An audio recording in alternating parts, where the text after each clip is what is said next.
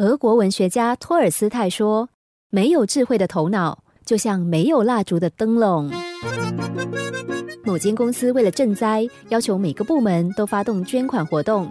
各部门主管之间产生一种很微妙的竞争心态，大家都希望自己领导的部门是捐款最多的。业务部的主管在所有部署面前率先捐出一万元，接着对大家说：“想参加捐款的同仁，请把钱交给我，我会逐一登记清楚。”大家的参与都很踊跃，每个人都至少捐了一万元。募款结束隔天，这名主管被叫入老板办公室，他心想：老板一定是要夸他募到很多钱，忍不住沾沾自喜。不料老板的脸色十分凝重，说。听说你强迫业务部同仁规定每个人至少要捐一万元。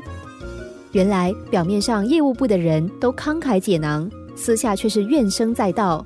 大家都抱怨主管已经放话说自己捐了一万元，又是记名捐款，谁捐了多少一目了然。谁敢捐的比他少，得罪了主管，岂不是给自己找麻烦？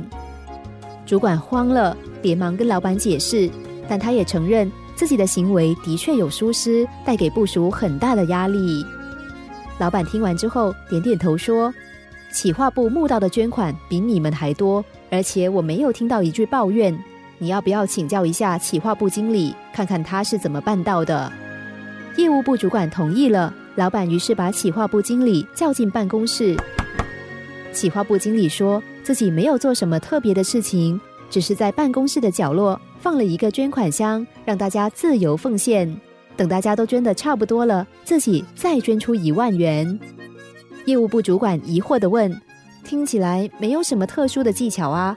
为什么你们部门能收到这么多捐款，而且没有人抱怨呢？”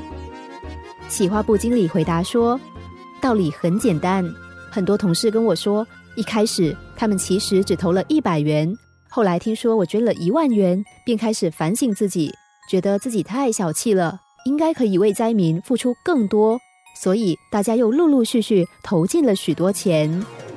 业务部主管听了，佩服的频频点头。老板拍拍业务部主管的肩膀，说：“聪明的人用最短的时间让事情完成，智慧的人却用最短的时间让事情圆满。”为什么主管同样捐出一万元赈灾，却产生如此截然不同的结果呢？因为业务部的主管带给人许多压力，虽然有效的使同事掏出钱来，却是不乐之捐，让捐款的美意荡然无存。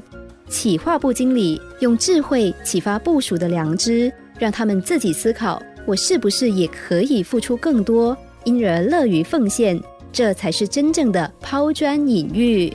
想要对方听话，委婉的方式、柔和的态度，往往比强制的命令、疾言厉色更为有效。无论我们是想跟难以沟通的伴侣、叛逆的孩子，还是冥顽不灵的同事，从零开始重新建立良好关系，都没有例外。方式错了，事倍功半；方式对了，事半功倍。